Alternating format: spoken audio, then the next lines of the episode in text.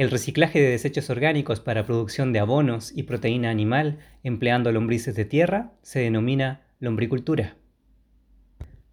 Estos animales son capaces de reducir todo tipo de material biodegradable, exceptuaremos carne y similares por ahora. Los residuos de cocina biodegradables como verduras, hortalizas, cereales, frutas o similares, y el papel, cartón, estiércol o demás, material biodegradable, preferiblemente vegetal, son su principal fuente de alimento. Aunque también pueden comer raíces, pastos y forrajes, hojas y malezas. El cuerpo de la Seisenia foetida, al igual que otras lombrices, está dividido en segmentos o anillos, cada uno con diferentes funciones según su localización. Alcanza de 7 centímetros a 10 centímetros de longitud y de 3 milímetros a 5 milímetros de diámetro, con un peso aproximado de 1 gramo. Prefiere temperaturas de entre 18 a 20 grados y humedad en suelo cercana al 80%.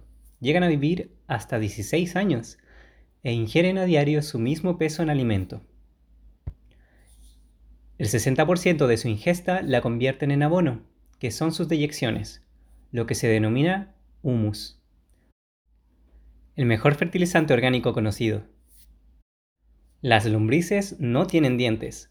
Su boca funciona como una bomba de succión y beben líquidos provenientes de la materia orgánica en descomposición, aunque pueden tragar partículas de alimento, que humedecen con su saliva para pasarlo por su tracto gastrointestinal.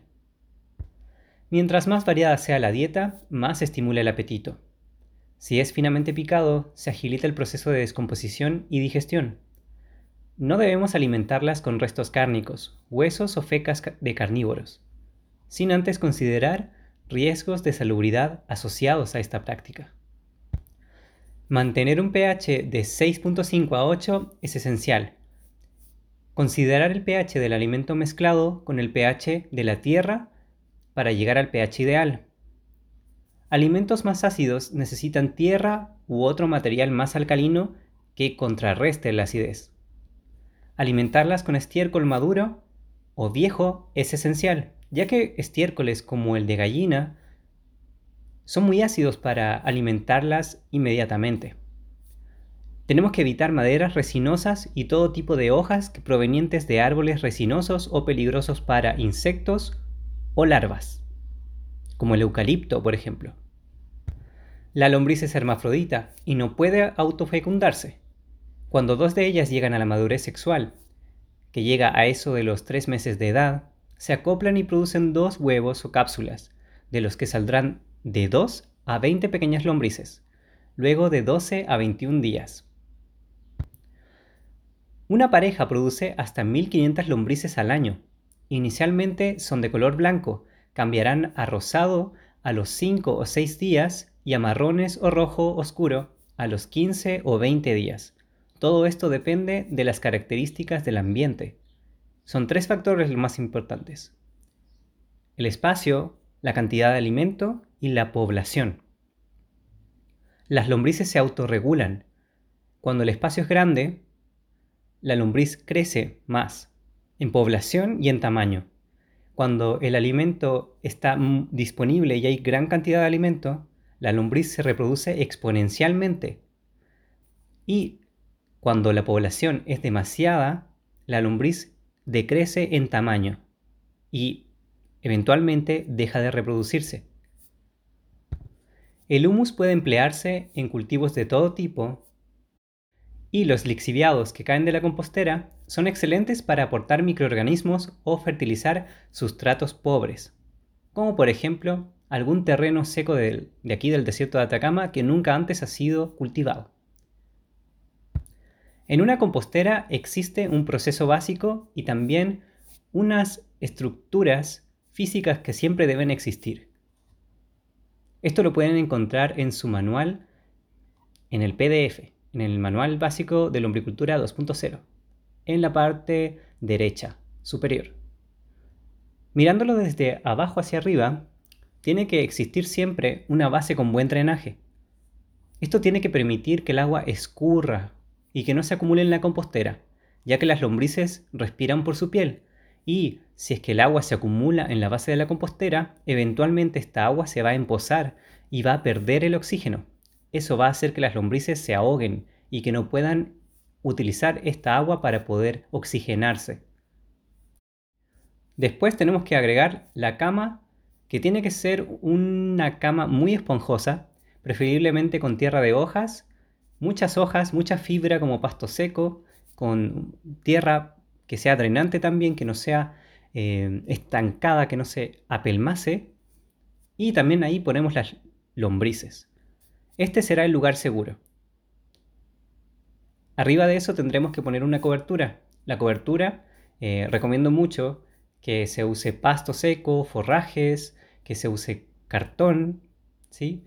ya que estos materiales también se vuelven humus eventualmente, así que cumplen una doble función, como alimento, ya que aportan fibra, y también una protección. También la cobertura puede ser tierra, pero es importante que la tierra sea porosa, no tiene que ser tierra arcillosa como la de aquí de Atacama. Entonces, sí que la podemos utilizar, la tierra de aquí de Atacama, pero tiene que ser en cantidades muy pequeñas y hay que tratar de agregarle materia orgánica, como por ejemplo paja, acerrín, algo así. Recuerden que no debemos utilizar acerrines que vengan de maderas resinosas como el pino. Después se agregaría el alimento. En caso de que utilicen una compostera con capas de alimento una encima de la otra, tenemos que agregar el alimento directamente encima, pero tratemos de agregarlo no tan cerca de donde están las lombrices la primera vez. La primera vez tenemos que agregarlo a un lado, ¿sí? Ya cuando nos acostumbremos a alimentar la lombriz y cuando sepamos que la forma en que nosotros la alimentamos no es dañina, podemos ir acumulando capas una encima de la, de la otra. En composteras horizontales se agrega el alimento al lado del lugar seguro de la lombriz la primera vez y se va extendiendo el alimento conforme el espacio en la compostera. Las lombrices se van a acercar al alimento. Este proceso se repetiría cuantas veces sea necesario hasta la cosecha. Y cuando ya toque cosechar, se va a esperar hasta que el material ya esté casi como una tierra muy homogénea. Y después lo que vamos a hacer es volver a alimentar, las lombrices van a ir hacia el alimento y es ahí el momento en que nosotros vamos a cosechar.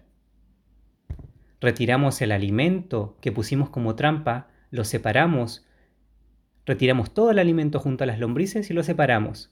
Y es en ese momento en que podemos cosechar el humus que está en la parte de abajo. Existen plagas que amenazan a las lombrices.